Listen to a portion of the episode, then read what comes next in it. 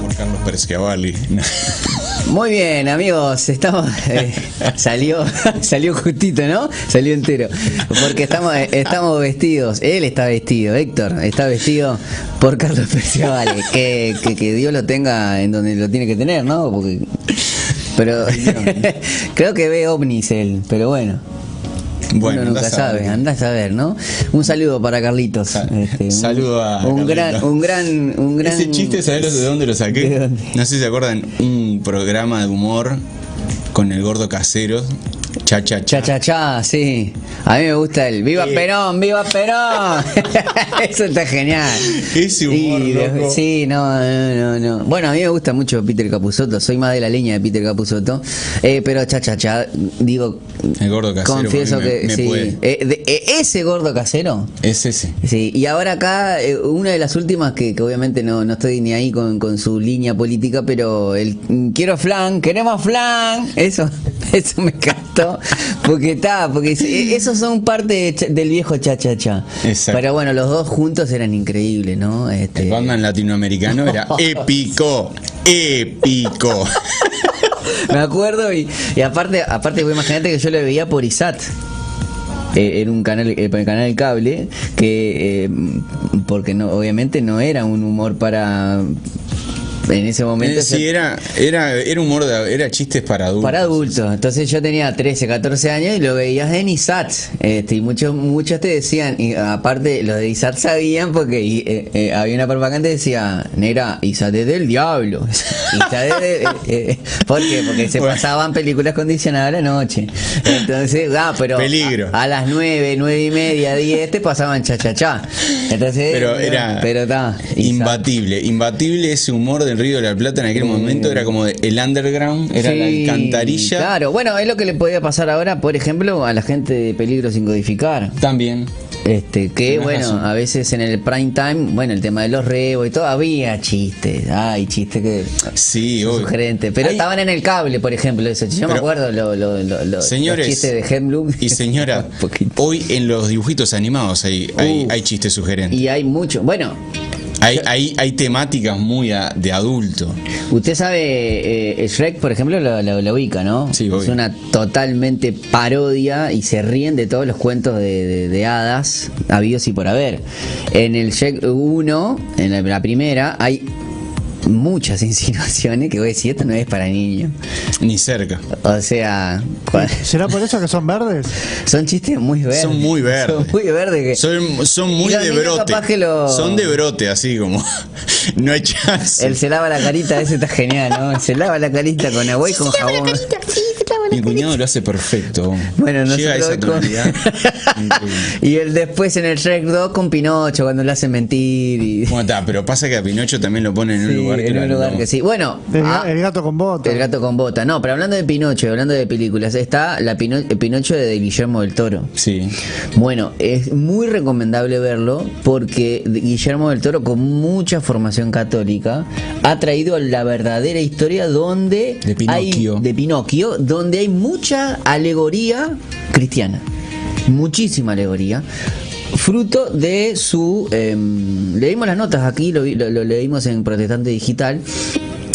Eh, justamente había salido, creo, creo que al mes de lo que salió la- la- la- la- el, el motion, ¿cómo es? El- la, ay, la.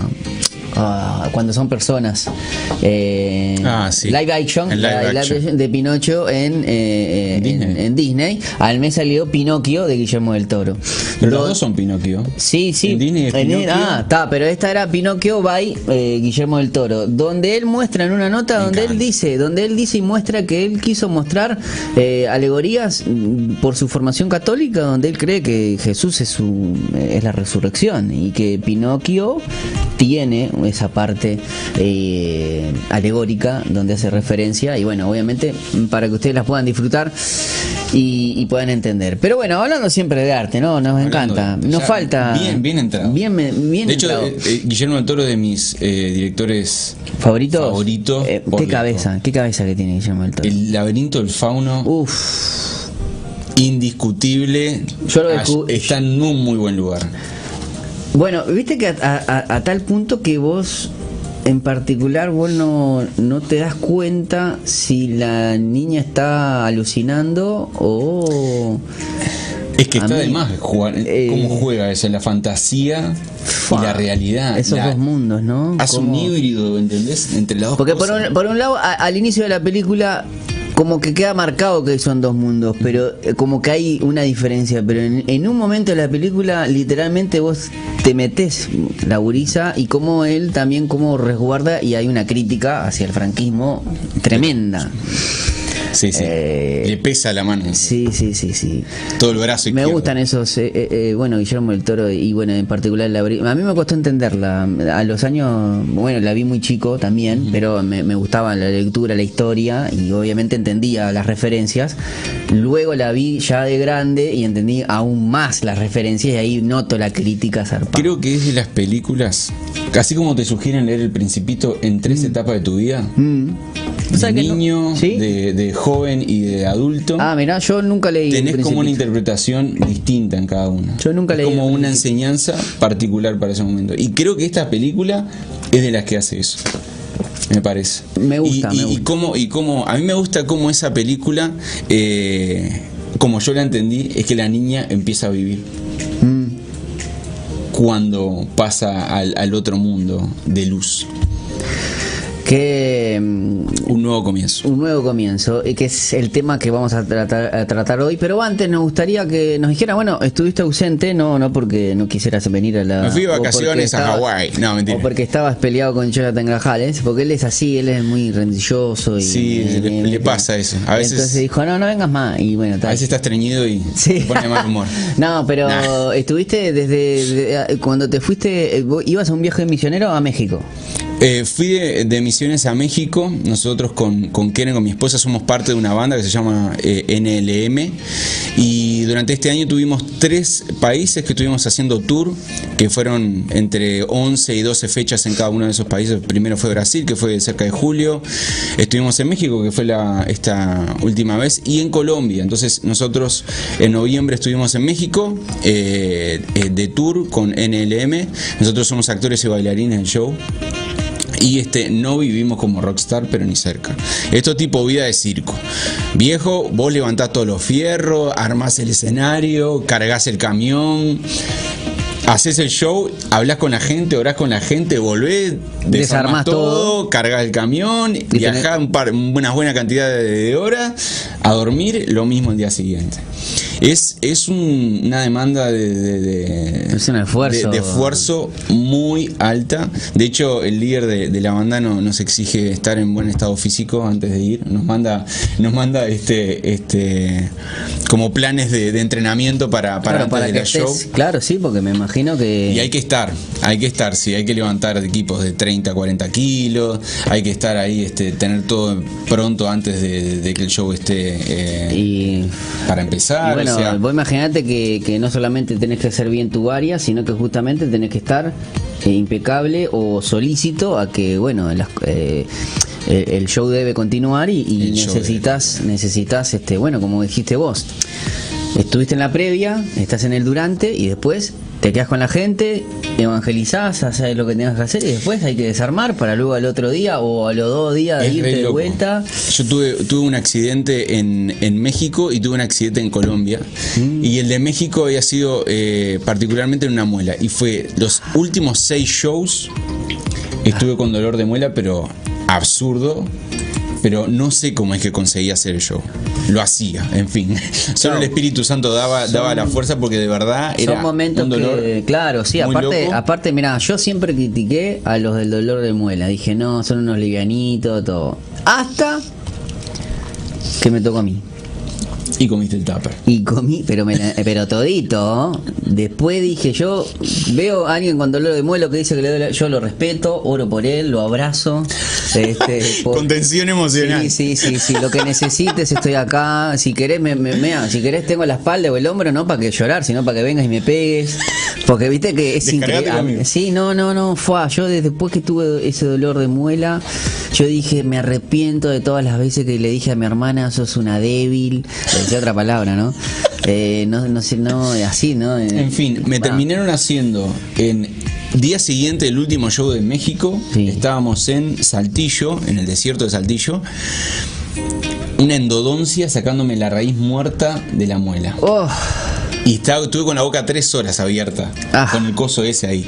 En fin, claro. fue una tortura. Y después en, en Colombia, en el sexto, por ahí quinto show, me quedé duro en la cama porque me había agarrado, no sé si se me había dislocado una vértebra o algo, Oh. y tenía como apretado una, un disco. Sí, sí, sí. Y no me Y no podía levantar.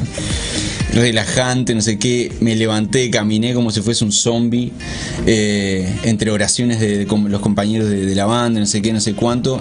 Me dan inyecciones con calmante, con antiinflamatorio, no sé cuánto. Siguen orando, siguen orando. Día siguiente era una lechuga, loco. No. Me levantaba lo que quisiera. Hice las cosas en el doble de tiempo, o sea. Y bueno, Eh, viste que a veces fue- ahí. Y hemos visto la mano de Dios de una manera increíble en los shows cuando decís, eh, no hay permisos, por ejemplo, cuando, con el tema gubernamental, la burocracia, con tratar de tener los permisos para tocar en una plaza, en un lugar público, lo que sea, y en la hora, en la hora o en la- a los minutos, boom, llega el aviso, te lo mandan por PDF, se lo mostrás a los policías, podés hacer el show, ya tenías todo preparado, habían montado todo el escenario, o sea, Sí, sí, sí, te la jugaste y chao. Y bueno, Dios respaldó también. Es, Dios también lo es- hace increíblemente. Es, es, este. Yo lo que veo e- en esos casos es como que, bueno, Dios prueba tu fe, confía en mí y lo vas haciendo y a medida que vas. Es como caminar en las aguas. Das el primer paso, después vas. El segundo. El tercero, pero ¿qué es lo que pasa? Después ya te acostumbraste a caminar. Bueno, entonces hay que.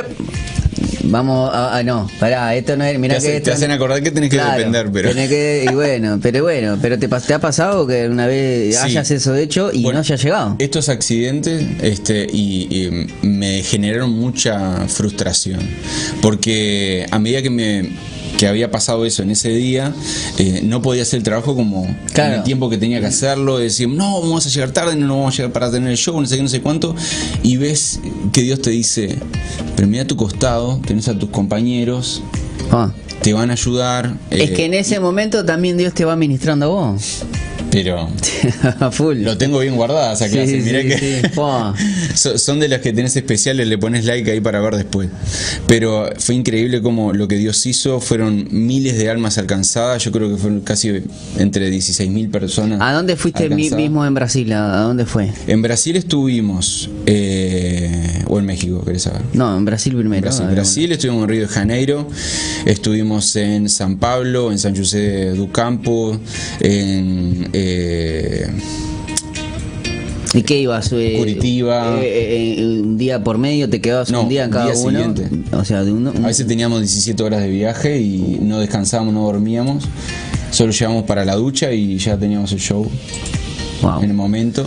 Este, y bueno, fue, fue bastante intenso. Después está lo que pasó en México, estuvimos en Monterrey, en Saltillo, en Guadalajara. Y esos dos con el, con el mismo. Ah, pero ahí, ahí sí fue, ahí fueron en avión, no, no fueron en. Ahí en realidad las ciudades teníamos viajes en avión, pero teníamos que llevar todo el equipamiento que es parte de, Sí, de sí. todos los artículos y demás de la banda, todo cargando nosotros. Wow. Entonces eso no se, no se iba en un bondi, entonces era eh, fue un- bastante sacrificado. Y luego de México te fueron a, a Colombia. Nos fuimos a Colombia, estuvimos un mes trabajando en la, en la base misionera de Steiger, Latinoamérica, Que está en Colombia. que está en Colombia, en Bogotá. Hay un, hay un mover lindo en Colombia, ¿no? Uy, sí, sí, tremendo. Igual, de todas maneras, a diferencia que no- cuando nosotros estuvimos en el 2017 con mi esposa, eh, ahora con todo el cambio de gobierno y demás y cosas muy particulares que golpearon la sociedad y política de, de Colombia, eh, se notó que la gente está con otra cabeza, pero heavy.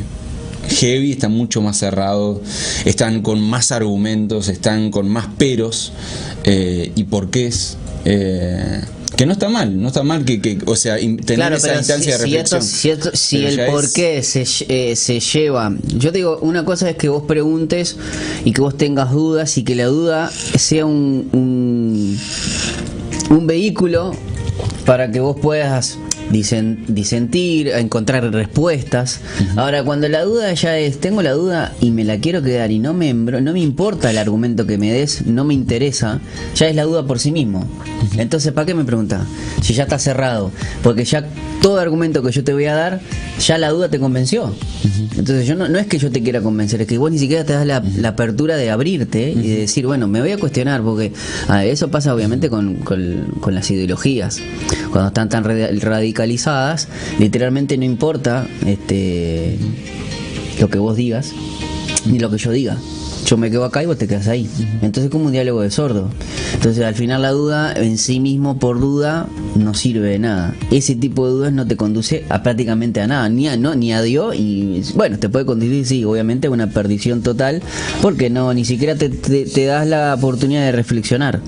Porque hay a uno, yo qué sé, yo cuando tenía, yo qué sé, 12, 13 años tenía dudas existenciales. Y que la podemos tener ahora todavía. Claro, pero a mí qué pasa, esas dudas existenciales abrieron una cabeza para decir de dónde vengo, hacia dónde voy. Y ahí es donde me vino el Evangelio. Y ahí encontré, o sea, esas dudas existenciales eran malas. No, uno quería saber de dónde venía, por qué venía a esta tierra, qué es lo que hacía en esta tierra, encontrar el propósito. Es a través de la duda. No todos tenemos certezas. Es más, yo creo que te- se van construyendo todas esas certezas a medida de que te haces las preguntas correctas. Pero es difícil encontrarte con la- hacerte las preguntas correctas. y hacer las preguntas correctas a otras personas también. Claro. Porque a veces, eh, y, y ya de repente entrando un poquito en eso. Sí, este, así fi- empezamos a algo que me encanta, es eh, arrancar el 2023 filosofando. Filosofando. Sí, sí. y sos sí. buen filósofo, ¿eh? sos buen pensador. Me gusta, Me gusta. me gusta, me Te gusta. voy a recomendar un autor que se llama Vishal Mangalwadi, es un hindú, que es filósofo cristiano. Un capo. Sí, sí, sí. Un Es el que hizo el, el, El libro el libro, el, libro que dio sentido al mundo. Es brutal. Me encanta, Es me brutal. encanta. Es más, yo, eh, a mí lo que me gusta es leer. eh, por ejemplo, a mí me decían que tenga cuidado con George Paul Sartre. y Te advertían. Sí, sí, sí, no, no, me decían no hay que leer eso porque te puede hacer dudar. Sartre, fe". Fromm. Erich Fromm, bueno, Erich Fromm me Freud. encantó. De Freud no tanto, no lo estudié tanto, pero Sartre y el otro era eh, el que dijo que Dios no está muerto, Nietzsche. Nietzsche. Wow. Friedrich Nietzsche. Claro, porque vos te decían, no, porque Nietzsche dice Dios, Dios está muerto. Y claro, y vos venías, y, y- yo digo, pa, dijo eso. Y yo me. entonces, claro, en verdad no es que dijo que la entidad Dios está muerto. Eh, y a me, me- mi profesora de filosofía, sabiendo que era cristiano, eh, me dijo: Te voy a hacer un desafío. El trabajo final para aprobar el año, me gustaría que me, me hagas un, No, no, no, en el liceo no se dice tesis. Eh, me gustaría que hicieras este Monólogo. una monografía. Monografía. pero me gustaría que, vos- pero me gustaría que vos pongas tu postura al final. O sea, que vos me estudies a, a Sartre, y, y- pero me gustaría saber qué es lo que decís vos, qué, qué es lo que pensás vos de él. Y bueno, me- eso me llevó a, a estudiar, a investigar su... Y yo tendría 17, 18 años. Me llevó...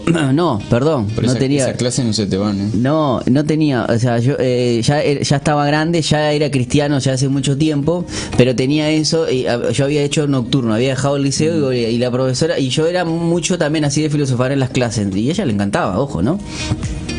Eh, lo que no podía creer es que yo con, con las contestaciones, después yo diría, no, no voy porque tengo que ir a la iglesia, por ejemplo. ya piraba con eso, porque obviamente era atea. Que después uno después hablando, viste, que esos son de esos ateos que después te dicen por ateo para que no le embromes porque no quieren que le prediques. Pero claro, como a lo que voy es que uno le predicaba con su vida, con su ejemplo, entonces era eh, imposible que ella no, no, no, no hubiese conversación de la vida, porque aparte a mí me encantaba hablar. Entonces, bueno, le hago el, le hago el, le hago lo- el estudio de la filosofía existencialista. Descubrí que la, filo- el- la filosofía existencialista hay una rama atea y una rama cristiana. Ah, te- te- teológica, sí, teo. Claro, este, Teísta. eh, ahí va, se llama filosofía existencialista teísta y la otra filosofía existencialista Atea. atea. Y que todo tenía que ver también con Heidegger. Y, no, me, y me fui para atrás y le planteé todo y hablando de, de que somos arrojados al mundo. Los ateos creen eso. Y yo agarré y le dije, no, yo como no puedo creer que fuéramos arrojados. Y le empecé a, a, cada vez que, obvio, o sea, yo sin criticar y juzgar ello, le planteaba cuál era el- lo mío, que nosotros, si bien podríamos creer en, en el, en el arrojarnos al mundo, tuvimos quien nos arrojara.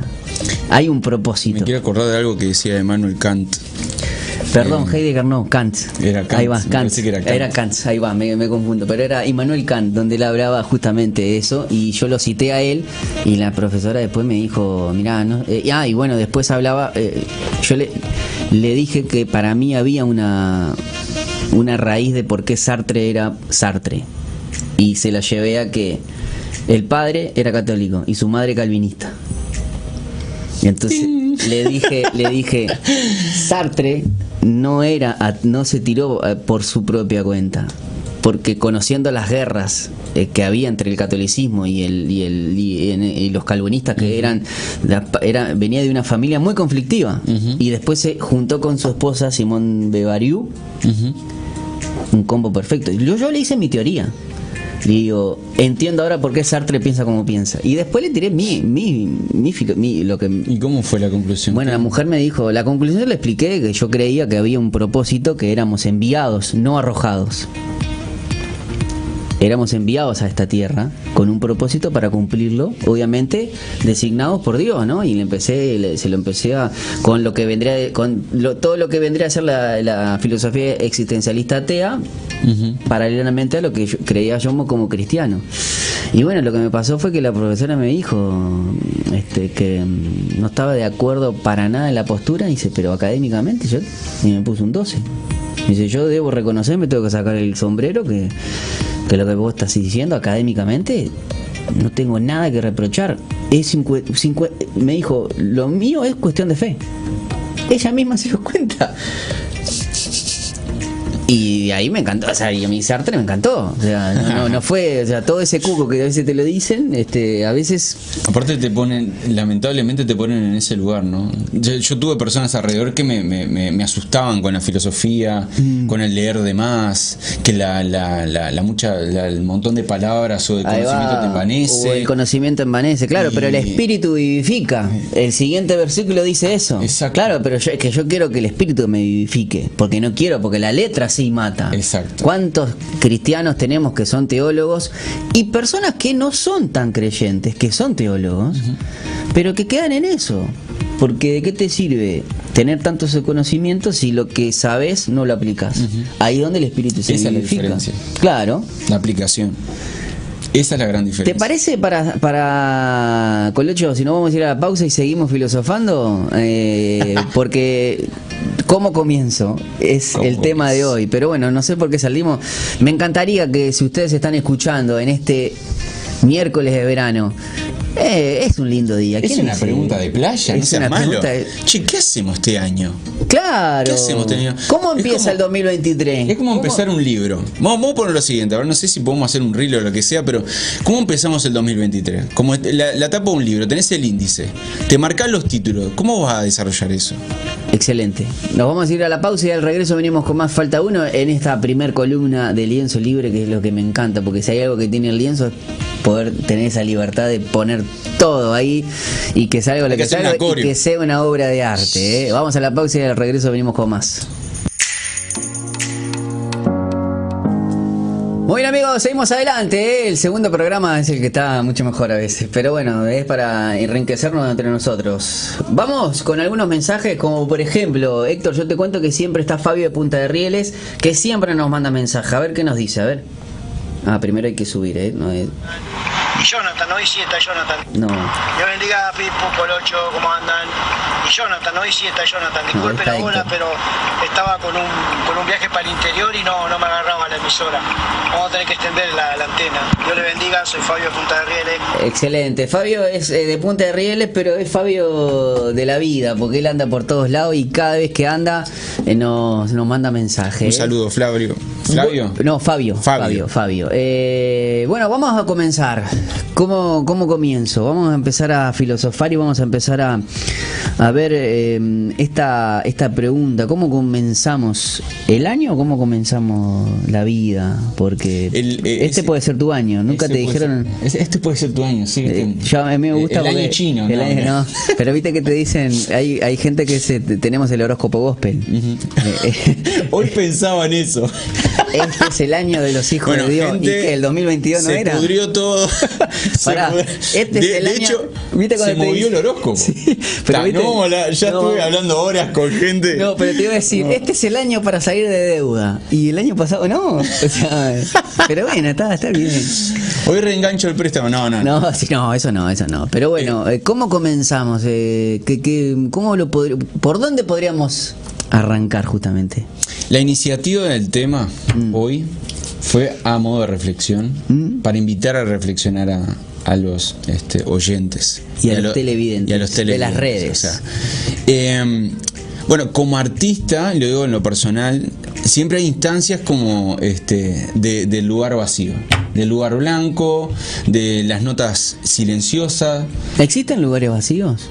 Em, no, no precisamente, no. Creo que no, y química y físicamente no.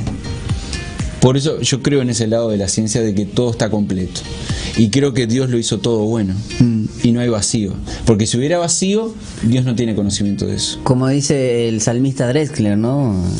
Nada se pierde, todo se transforma. Todo se transforma. Sí, señor. Y Bueno, es así, ¿no? A veces uno arrancás con algo y, no- literalmente no, no, no, eh, no es que, que se perdió y quedó un agujero vacío. No, no, hay algo que lo está llenando. Sí, totalmente. Totalmente. Incluso en los, en los baches que uno tiene pensando, está generando información. Y lo que está haciendo está ocupando un espacio con información. Entonces, eh, en el ánimo de, de poder preguntarle a, a, a toda la gente ahí del otro lado, este, es que vean este 2023 eh, como, como un lienzo, pero también como una carrera con, con metas alcanzables.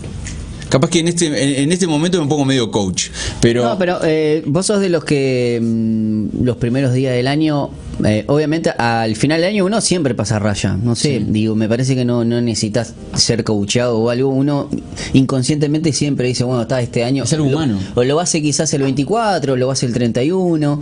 es algo humano. Pero lo que yo veo es como que quizás los primeros días del año no te, no te sentás a ver qué voy a hacer este año. No, normalmente no. Entonces, esta invitación eh, a, a- a poder...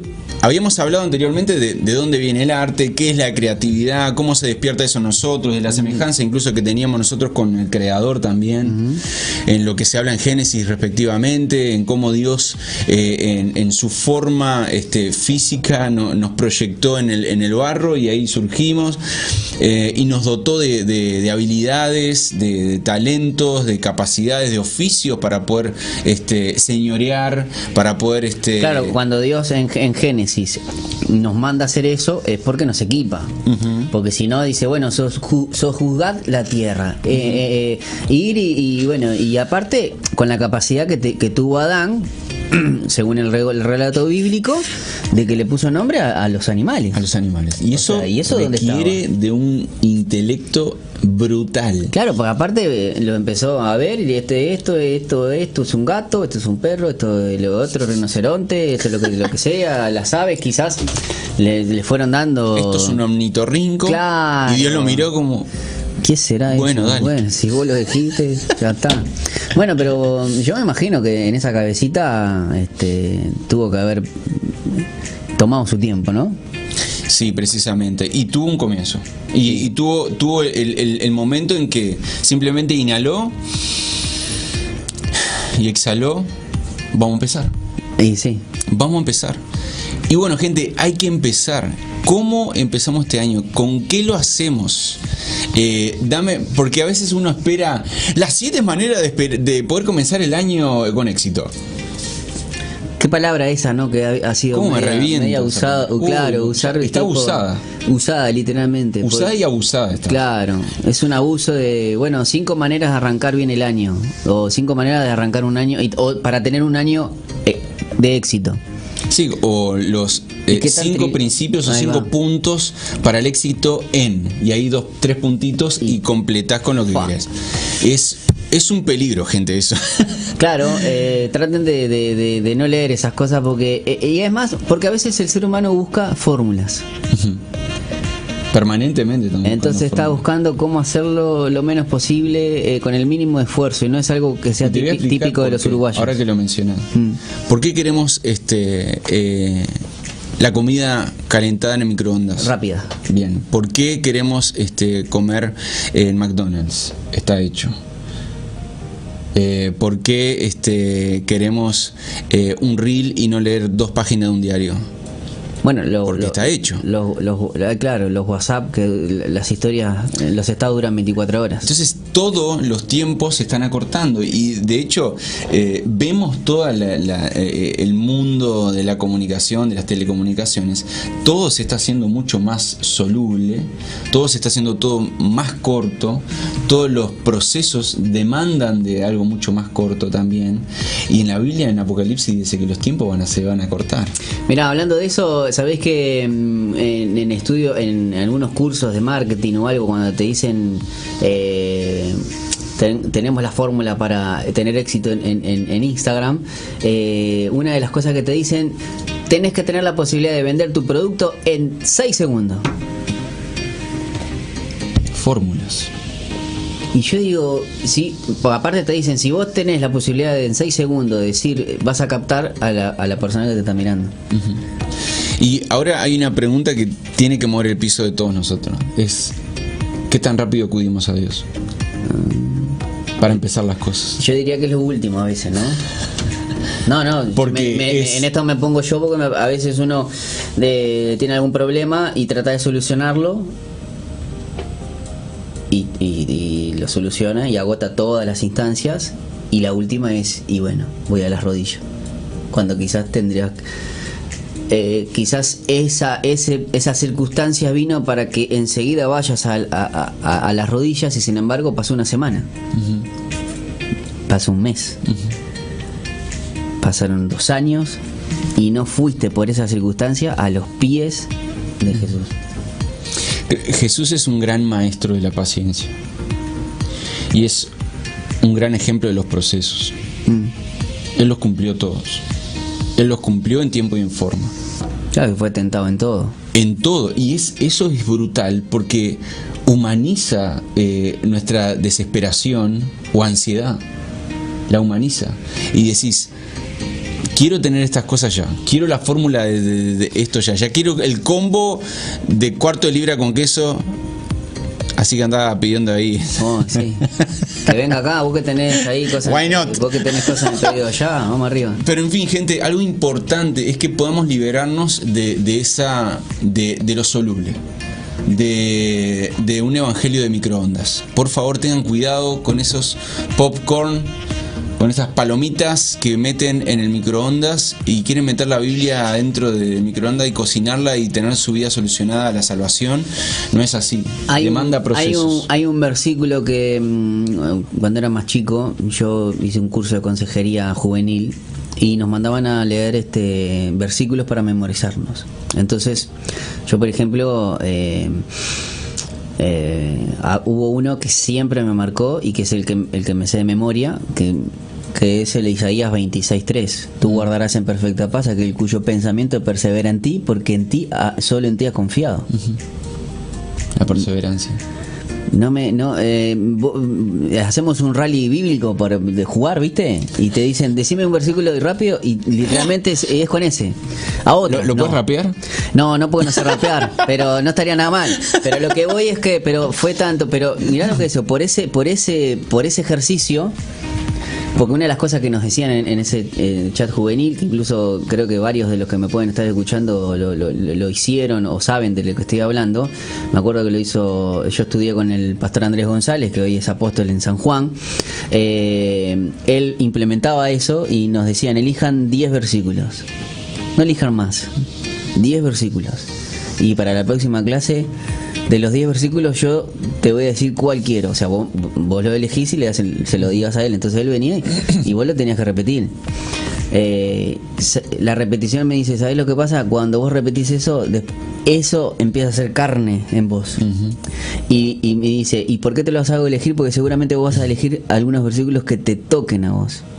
Y en algún momento de tu vida esos versículos los vas a necesitar. Cuando venga el enemigo, vengan las circunstancias, quieran golpear tu fe, vos la palabra la tenés adentro.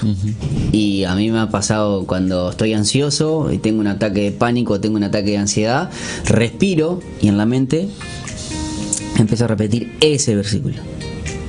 Desarrollas como un hábito natural. Claro. Como comer o como respirar. Sí, porque, como- porque claro, porque es lo que no y hay personas que obviamente con esto no, no digo que, que si tenés un ataque de ansiedad no vayas a un profesional. Yo digo es como hablamos es, es la primera instancia y no tiene nada que ver con la fe o creer. Es la primera instancia. Acudo a Dios. Pero hay, hay a veces, obviamente, que circunstancias pueden ser, yo que sé, una mala noticia. Este, hoy con mi esposa estábamos así, me dice, ¿vos viste el video de, de- del pibe de 18 años que el, el ómnibus dobló mal y fue a, a- a comprarle algo a, la abuela y, y el, la- el botija no venía, no venía y la abuela fue y un 405 dobló mal Y se lo llevo. y se lo llevó puesto. Y si un taxista no hubiese visto, eh, el, conductor seguía largo. Y los mismos pasajeros se dieron cuenta que si no, el, el conductor seguía. Por no por doblar, por, por ser una, para hacer un atajo. Por doblar donde tenía que doblar. Y Botija tenía la preferencia, era un cruce peatonal donde no pueden cruzar los ómnibus, donde no tenés que doblar. Sí, Botija. eh, en un instante. Y, y, eh, me imagino la- la- recibir, si ese fuese tu hermano, tú dices tu padre, hoy estoy acá y veo el celular, tengo un mensaje de mi madre y algo de mi padre, te puede venir una mala noticia y, y- y choquea- te quedas choqueado, ataque de pánico, ansiedad. Tocaste un punto muy particular y es, y es interesante porque en, en, est- en estas pregun- en esta pregunta en particular, ¿cómo empiezo? Mm. Es un cómo empiezo, no, no por el calendario, es un cómo empiezo en- de, de un evento en particular. Coincide con que obviamente tenemos el, eh, que arrancamos el año. Exacto. Porque eh, la otra vez yo estaba diciendo que tenemos como un mantra a veces, eh, feliz a- año nuevo, vida nueva. ¿Y qué es lo que te hace tener una vida nueva? Es- esa es otra muy buena pregunta. Claro, es, es detectar la actitud que vos tenés. Y para que tu año nuevo tenga una vida nueva, perfectamente puede ser un, un 15 de febrero, porque vos cambiaste de actitud. Ahí empezó el año. Yo disfruto cada vez que hay un año nuevo hebreo, judío. ¿Sí? No Eso sé. van por el 5.000 y pico. 5000 y algo. Pero es como, pienso, no, no se sometieron a, a un calendario occidental Ah, imperialista, gregoriano. gregoriano, Claro. ainda más. Sí, sí, Entonces, sí, este, Bueno, ellos también es por una cuestión de que no crean, no creen que Jesús es el Mesías, entonces lo siguen esperando a un Jesús. Todavía. Entonces, claro, pero, pero, esas cosas son, en en cierta manera, admirables, cómo se aferran a, a esas cosas. el pueblo de Israel es un pueblo que incluso está fa, rodeado, literalmente. Eh, y Si todas las culturas que están alrededor tienen un poco más de la edad de, de Israel. Sí, no, y aparte son, vos mismo te hablas de Egipto, eh, Siria, Egipto es milenario, este, ni que hablar Irán, Irak, con, con eh, la, la herencia de los, eh, de lo, de, ¿cómo es esto? Ahí se me fue el imperio, el persa, de los Persa. persas, este, del- y arriba tenés los, los, los- los turcos. Los turcos. Los otomanos, lo que venían a ser los otomanos, ah, Dios mío. Sin embargo, ellos pasan los años y, y siguen ahí firmes, esperando el Mesías. Esperando. Pero, y, y otros ya sabiendo, ¿no? Porque tenés judíos mesiánicos que, que saben que, que obviamente que Jesús es el Mesías, pero lo siguen viviendo. Sí, y cuando ves esas culturas y, y decir que uno está tan distanciado de, de permanecer en, eh, en un proceso o por celebrar cosas nuevas y demás, y bueno, esto de que no, no tener el me- no tener el Mesías todavía por, y que está por venir y demás, y, y demandar esa en, en la fe que tienen, y cómo no se someten también a una realidad, eh, es eh, Ellos tienen- a, a la misma claro. vez es triste. Pero Porque ah, nosotros sabemos que sí, que Jesús Sí. fue el Mesías. Y, y tenemos argumentos de eso, eso, eso es lo mejor, que tenemos argumentos de que Jesús vino. Claro, pero viste lo que dice también la, la, la Biblia, ¿no? A lo suyo vino y los y lo suyo no lo No recibieron. lo recibió, ¿no? Sin embargo, aquel que recibió a su hijo, lo, lo- lo hicieron, lo- los hizo llamar, aquellos que, que fueron revelados, al que les fue revelado, nosotros hoy somos hijos de Dios, justamente por haber tenido esa revelación de Jesús. Que, incluso el pueblo, al- a, lo que fue y que se lo han rechazado, que cuando lo, lo- lo aceptan, se vuelven hijos de Dios. Este, y estamos todos en la, eh, estamos en, todos en la misma en la misma en la misma vara, ¿no? Los hijos de Abraham, que nosotros gracias a eso somos hijos de Abraham por intermedio de- del sacrificio de Jesús. Eh, y la verdad que que, bueno que todas estas eh, preguntas nos tienen que llevar a, a qué lugar. Al siguiente lugar, en que cuando estemos eh, frente a estos tiempos para cumplir o metas para alcanzar, poner metas realizables. La meta realizable este, y alcan ah, o sea, que podamos proyectarla y, y poder medirla y alcanzarla, creo que eso también ejercita nuestra fe. A veces, a veces uno se pone meta, no sé si para llenar el ojo o algo, ¿no? Eh, Es que normalmente lo hacemos, tipo, porque eh, el humano quiere agradar al otro. Desde siempre, nosotros en Steiger, eh, como misión y, y el hecho de enfocarnos a alcanzar a la cultura global juvenil, de, de llevar la esperanza a ellos, de disipularlos, ver las realidades que ellos están teniendo hoy, la falta de identidad que tienen, la, la hiperinformación que tienen, eh, tienen muchas opciones por las cuales ir. Pero ¿cuál de ellos es un verdadero comienzo? ¿Cuál de ellos le dice vas a empezar a vivir? ¿Cuál de ellos le va a marcar un punto en su historia? Y hoy la pregunta no solo se abra de repente a proyectos o sueños que uno tenga, sino como eh, realmente empezar una vida con Jesús. wow. Y eso va al nervio también, porque es eh, si nosotros realmente empezamos una vida con Jesús, es eh, los cambios, la metanoia, el cambio de pensamiento, el cambio de actitudes, se tiene que ver reflejado en la piel, como hoy decías, que la palabra se haga carne. Es la diferencia con cualquier otra este, filosofía o ideología o como visión. Claro, Es lo que hace- creo que lo que hace diferencia eso. Y hay una diferencia, es lo que hace la diferencia entre la Divina Comedia y la Biblia. Los dos libros se queman a la misma temperatura, 440 grados Celsius. A esa temperatura comienza el papel a quemarse. Los dos tienen tinta y papel. Se queman igual. ¿Cuál es la diferencia? ¿Cómo lo haces vivo? Está buena esa. ¿eh? Bueno, eso va a estar en mi libro. Bueno, eso. No, Pero- pero, eh, claro, sí, cuál- eh, eh, eh, ahí es donde el, el punto neurálgico en el cual eh, a mí me encantó la Divina Comedia también, pero la Divina Comedia no me transformó. la Biblia sí. ¿Me entendés? Sí, sí, Y, sí. y- y viendo ese panorama, entre tantas cosas que también hay por ahí.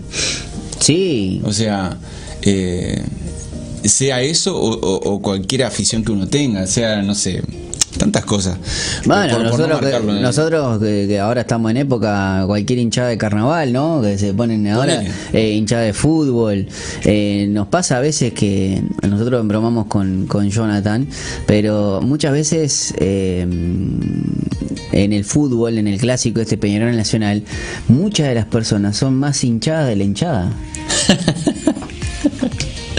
¿Entendés? No, sé si- son hinchas de no sé si es Peñarol. patético o si claro, es, es como- admirable. porque, porque yo digo, pará, porque no, mirá la canción que hicimos, que pum, que pan, que la hinchada que gana partido. Y yo digo, wow, eh, yo fui toda la vida al estadio, obviamente, pero soy hincha de Peñarol, no soy hincha de la hinchada. Está buenísimo que, que canten y uno canta, todo, pero ya cuando, bueno, uno era más inconsciente y a veces uno can- cantaba esas canciones eh, alabando la muerte de, de otros hinchas y todo, pero después uno cuando toma conciencia, obviamente después cuando uno eh, empezó a ir a la iglesia, empezó a, bueno, empezó este camino de- de- del cristianismo, uno se daba cuenta cuando iba, obviamente había canciones que yo imposible de, de, eh, de- de seguir el, de, de seguirla.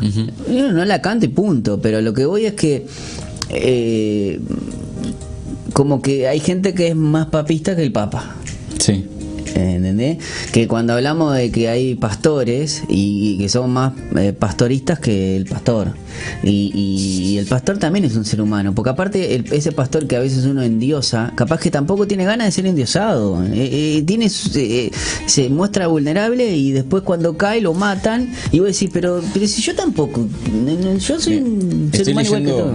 por no sé, tercera o cuarta vez eh, eh, Una vida con propósitos de Rick Warren. Sí. Y hay, hay una frase muy buena de Rick Warren en uno de los capítulos, en el 8 creo, que dice, si nosotros, si nosotros naturalmente no adoramos a Dios, y esto no, esto no, no- no involucra la música, eh, ni las armonías, ni nada, eh, en el hecho de hacer el diario vivir y demás, si nosotros no adoramos a Dios, vamos a adorar cualquier otra cosa, o hasta nosotros mismos. Él dice eso. Y me- es, es su punto de vista, tiene su experiencia como para poder decirlo, pero es una realidad que está tan clara, ¿entendés? Como que el ser humano es un ser eh, adorador. Pero Viste que lo mismo. cualquier persona en la calle, Claro, sí. tipo, bueno, hay gente que adora a sus nietos, hay gente que adora a sus hijos. Nosotros que evangelizamos en la calle y normalmente estamos con personas con preguntas muy difíciles, eh, les hacemos preguntas eh, que, que invitan a la reflexión, que los desafían. Pero no les hacemos preguntas que ellos no hacen. O no les respondemos cosas que, de preguntas que ellos que no hacen. Porque eso normalmente a veces tenemos un discurso de eso. Pero Claro. cuando me encuentro con estas personas, y, y nosotros como misión cuando vamos y, y tratamos de tener estrategias que para poder conectar con ellos, eh, es increíble cuando eh, la cantidad de personas que te dicen, yo creo en mí mismo, yo soy mi propio Dios. Muchas veces he escuchado acá en Montevideo que dicen que son su propio Dios. Sí, sí, sí. O sea, eh, se, se ponen en, en niveles que... Que Se mienten a sí después- mismos. No, claro, que después nosotros venimos y, y, y- y nos decimos que somos más humildes que los argentinos. Este, no, porque los argentinos son soberbios. Y vos acá te das lleno de, de uruguayos que se creen su propio Dios, ¿no? Este, ellos por lo menos dicen, bueno, Dios es argentino. Tenemos al Papa, tenemos a Messi, tenemos a Maradona. Pero no se ponen ellos, eh, ojo, eh. Pero acá los uruguayos, este, no, yo me creo, yo soy mi propio Dios. Que es, a veces yo entiendo que también son respuestas para que no le embromes, literalmente. No quieren, porque no sé si, si vos le entras por otro lado. No Eh, es para embromar, lo hacen para desafiarte. Ah, bueno. Y desafiar el intelecto de uno. Porque tienen la idea De que somos no- tan cerrados Claro. que no podemos darle ninguna otra respuesta. Y eso es un desafío también a que Para nosotros. para nosotros es que cómo empezamos y, y- y quería llevar esto a, a la conver- a una primera conversación con una persona no cristiana es tengan el objetivo de ser su mejor amigo eso va a cambiar la conversación pregúntenle qué, qué lo motiva en la vida qué es lo que le da fuerza qué realmente lo apasiona por qué causa moriría o sea, preguntas que este, lo involucren y no que, que le estén que- que cuestionando. lo aplacen, claro, ¿no? que lo estén cuestionando en su modo de vida. Porque tenemos un- una forma de evangelizar eh, que cuestiona, en vez de, de atrapar O abrazar. eh, o abrazar. Y, y eso hace que, que también que la gente, como decís vos, a veces no, no es que, no quiere que las embromen, lo que quiere es desafiarte para ver qué tan burro sos. Literal Porque el- los cristianos no, no, no son formados. Eh, nosotros en O por lo menos el que es formado tampoco se anima a, a, mostrar, a mostrarse. Sí, porque en realidad este, ve- venimos caminando en una cultura ha adoctrinado en eso. Bueno, sí, implica mucha, mucho el, el hecho de- de- de- del laicismo que hay acá, que condena a aquel que cree en Dios. Eh, y no nos hemos levantado diciendo, ¿y qué querés que lo deje afuera, Dios? Cuando vos tu mentalidad la tenés ahí. Vos sí podés decir lo que vos querés y yo no puedo decir lo que, vos- lo que yo quiero. Ese, ese es lo mismo cuando pasan con como es cuando se la iglesia católica quiere poner una estatua de, de, de María y, y saltan los los, los paladines del, del laicismo eh, y, no, y no ven que, que- que primero hay una cruz del Papa, está la de Juan Pablo II, pero también está la de Manchá y el Estado es laico, no debería de haber ningún problema. Vos querés levantar la de San Expedito y levantala. Vos querés levantar la de acá la de Gregorio y levantala. Y está la, la, la, pero eso, la estatua pero coreana. Tiene, claro, tienen eso, sí, claro, pero y aparte, pero tienen, tienen miedo estos laicistas, y en este caso, por ejemplo, está el, el expresidente Julio María Sanguinetti, que es anti-religión, tomando la, la bandera del, del- del viejo gallismo, eh, donde le tienen miedo al, al- al- proselitismo. Pero ellos hacen proselitismo de sus ideas. Y para ellos eso es laico. O eso de- es ser laico. Y sin embargo, eh, en en eso... Son membranas bien delgadas. Claro, pero en eso nosotros hemos sido, por causa de, de que nos sentimos desafiados y, y admen- eh, no quiero decir la palabra se me fue. O no- no, eh, nos sentimos como, como menos por decir de una manera. Eh, hemos sido funcionales al secularismo. En esto de separar la música cristiana de la música secular, en esto de eh, este ritmo es de Dios y este ritmo es del diablo, de empezar a, cat- a catalogar. Esta obra de teatro es del diablo y esta obra de teatro es de Dios porque la persona es cristiana, pero después esa persona cristiana hace cualquier cosa y ya cuestionas la obra de arte porque hizo algo malo. Eh, hay, hay una, bueno, hablando de la serie de Merlí, eh, hay un spin-off eh, donde se cuestiona y que justamente eh, el hecho de que vos, vos juzgás, por ejemplo, que, que Michael Jackson es uno de los que es el, el astro del, del- es el rey del pop, Para mí es el rey del pop. es el rey del pop, es músico, Indiscutible. este, pero es un pedófilo. Entonces ella, la, la profesora te decía, tenemos la capacidad de separar el, el arte del artista y obviamente había un debate, ¿no? Bueno, tiene, entonces hubo uno dice, bueno, pero no sé, esto es una hipocresía lo que están diciendo, porque si nos vamos a poner tan extremo y tan moralista, vos tenés un iPhone y bueno no, no lo dejás eh, o tenés un teléfono que eh, ese teléfono fue hecho por eh, hindúes en baja con condiciones explotados y vas a dejar de, Dice, no si lo agarraron y lo juzgaron buenísimo lo juzguen chao quedó juzgado Michael Jackson que vaya preso. Ahora, la obra de arte se tiene que separar de la persona.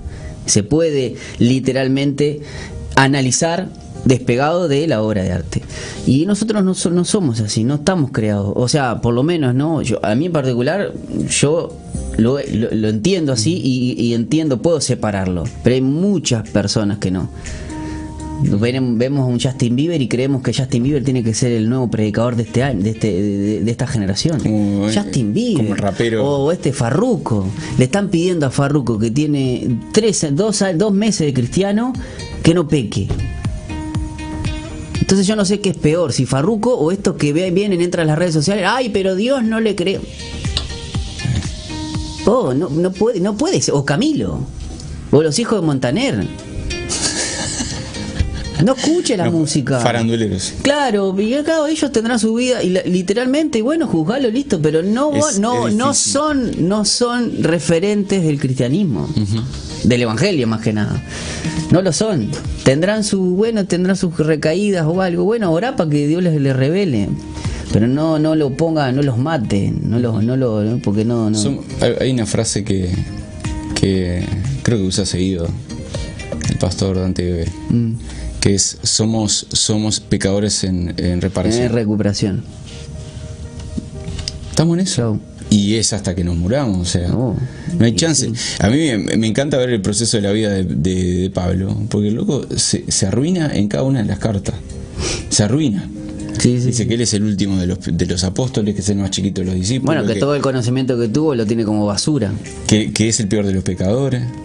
Eso lo dice creo que yo ando Sí, casi por sí, ser sí, decapitado. Pero a, a eso vamos a entender cuando, bueno, esa separación es un ejercicio que es difícil, pero es también ejercitar la misericordia. No, y lo pongo en esos ejemplos, ¿no? En algún ejemplo, pero por ejemplo, tenemos muchas personas y muchos muchos pastores, en este caso televangelistas de Estados Unidos, que han estado, yo, por ejemplo, uno muy conocido, Jimmy, Shaw- Jimmy Schwager. En los años 70, 80, un televangelista, millones, cayó en adulterio. Desgraciado totalmente. En la Biblia está lleno de eso. En la Biblia. La Biblia está llena de historias de pero gente porque que- nuestra que sociedad occidental tiene una, tiene una gran influencia dualista del pensamiento griego, que es bueno y malo. Bueno y malo. Sin embargo, nosotros tenemos un Dios como Jesús, que es nuestro Señor, nuestro Salvador, que viene del Oriente y el pensamiento oriental es esto y sos esto. Yo no veo en la Biblia que el relato bíblico cuida a David y no muestre que fue, además de ser un hombre conforme al corazón de Dios, pero fue un mal padre, un asesino, Adúltero. eh, adúltero. ¿Por qué los dejó ahí? Porque además de ser esto, Era lo otro. era lo otro. Y el pensamiento oriental es así. Y después uno se da cuenta, claro. Después nosotros nos damos cuenta, cuando hablamos de pensamiento oriental, es que Israel está en el oriente, no está en el occidente. A veces tenemos que darnos cuenta que a veces el- la Biblia está escrita en ese, con ese pensamiento y que nosotros tenemos que este, ser más orientales y aparte nosotros que somos la República Oriental Tal del Uruguay. Que eso nos saldría el pensar en esto, en este comienzo de pensar, pensemos. Por eso es que a veces nosotros nos alejamos mucho de Dios. ¿Por qué? Porque nos sentimos que somos malos. ¿Y por qué Jesús vino a nosotros? Porque a pesar de ser malos, también somos esto y somos lo otro. Y no ese pensamiento dualista, bueno, usted bien, a mí me encanta la, mi- la mitología también, griega, pero sé que es eso, mitología es una sarta de errores, eh, dioses que hacen, meten la pata y que este, dioses como humanos, pero que son todos poderosos, un Zeus que tiene como 20 hijos, después Hércules, el talón de Aquiles. Son todas fábulas. Pero ese pensamiento griego ha impregnado nuestra filosofía hasta llegar a nuestra fe. Sí, bueno, acá en Uruguay la iglesia, eh, en la historia de la iglesia uruguaya, cristiana, eh, si hay algo que se, la doctrina que vino, este, fue toda de microondas. Claro. ¿Por qué? Es porque todo, el, todo, el- todo el- la afección, o por lo menos el desarrollo de la iglesia uruguaya, eh, ha sido desde misiones occidentales. Sí, sí, todas. claro. Sí. Todas. No fue un, un, un hebreo o un este romano, pero directamente hebreo, eh, discipulado por un hebreo, Claro. hab- habiendo ido a América, ¿no? No, viene de Estados O sea, se Unidos. Literalmente es Estados. Estados Unidos. Con el pensamiento occidental. Claro.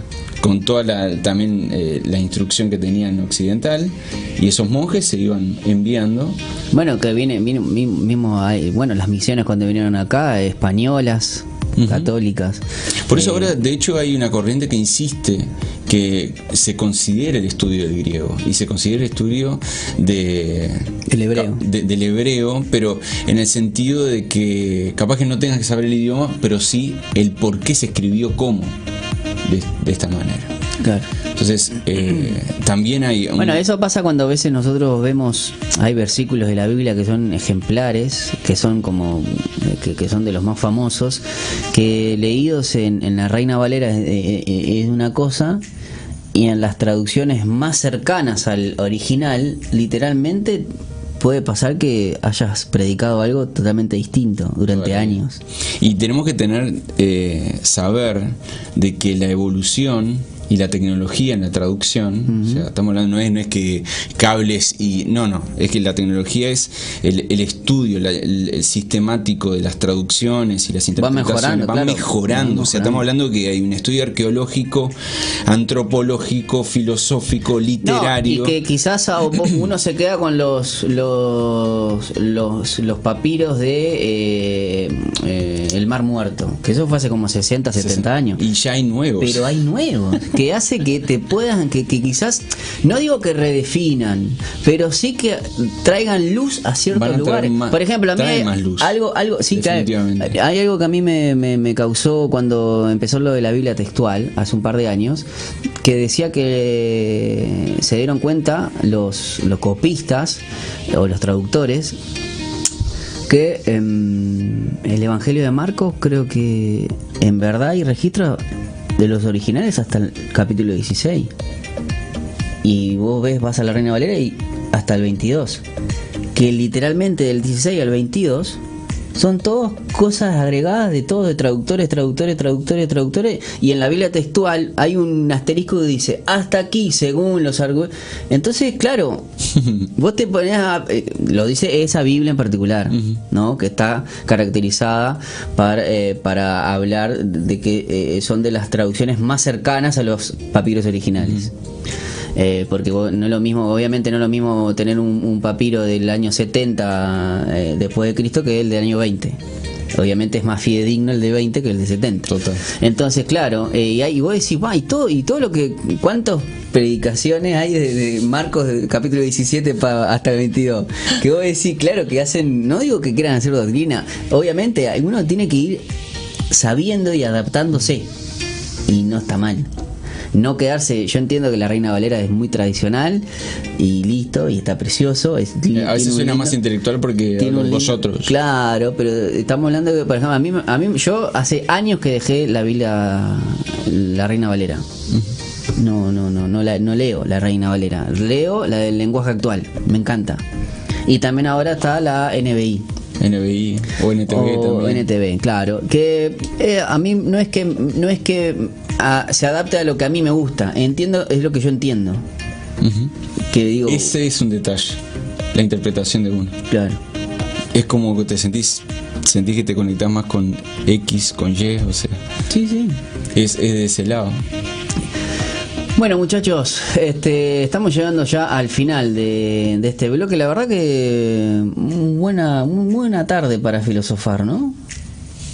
Fue un éxito, me parece. La verdad, Eh, nosotros nos vamos a reencontrar el, el próximo, no sé si miércoles o porque después se viene el campamento. Tenemos Es que verdad, ver, tenemos que ver, tenemos que ver qué es lo que vamos a hacer con la columna, porque me gustaría eh, continuar o tener un seguimiento, seguir quizás si hay una secuela de todo este tiempo. No sé si tenés, tenemos para un adelanto de experiencias que has- hayas tenido en los viajes, que vos digas sí, Me encantaría tengo, tengo poder- testimonios. poder poder Historias. historias claro. Porque claro debe tener el, el- el hecho de, de evangelizar a, así eh, tipo arte. A mí por ejemplo el evangelismo callejero me encanta. Y poder dar herramientas a las personas que nos están escuchando tener ideas. A mí en el grupo de, de la iglesia hemos implementado el hecho de la ir a, la- ir a una plaza y con la fotito y preguntar a la gente qué es para vos esto Eso que le ha traído, por ejemplo, tenemos a Julie ahí eh, y Maxi, Y Maxi. que, que, bueno, que, que está en Colombia, que se casa ahora en enero. Eh, hemos salido y hemos tenido tanta tanta receptividad de gente que, que simplemente con una, con una foto para invitar a, a- a reflexionar una manera distinta de, de evangelizar y de poder charlar con gente que en su vida yo creería que me podrían dar bolilla. Si quieren, o sea, nosotros como misión incluso entrenamos iglesias. Y si hay alguien interesado, vamos a ir a hacer Eso, este, entrenamientos. entrenamientos de talleres para evangelismo creativo, adoración pública. Eso está buenísimo, eso está buenísimo y es algo que necesitamos más gente que se anime. Nosotros, Sí, que exactamente. Nosotros fuimos a, a la, al Palacio Legislativo hace un par de meses este, y dijimos que teníamos un, un picnic de filosofía. Los pibes piraron, ¿cómo un picnic de filosofía? No, nos sentamos, hacemos un picnic y empezamos a filosofar. ¿Y qué es la filosofía? Y, o sea, ¿y, y qué es filosofía? ¿Y qué es la vida, pavo? Y ahí entramos. ¿Qué viste vos en la foto? No, este lo... Y después ahí entras, ¿viste? Y, y bueno, da para, para hablar muchísimo. Héctor, la verdad, muchísimas gracias por, por venir. Eh, nosotros nos vamos a despedir, Colocho. ¿Nos da para la canción del día? No, bueno, nos despedimos y los dejamos con mucho más eh, en Zoe FM. Nos reencontramos el día de mañana. Les comento que mañana vamos a tener a Lucas Marín, invitado al campamento de Veraca 2023, porque bueno, estamos en modo campamento, además de estar en modo verano. Tantas cosas. Y ahora, eh, ya dando el puntapié inicial con Lienzo Libre, esta columna que nos invita a reflexionar. Gracias, Héctor.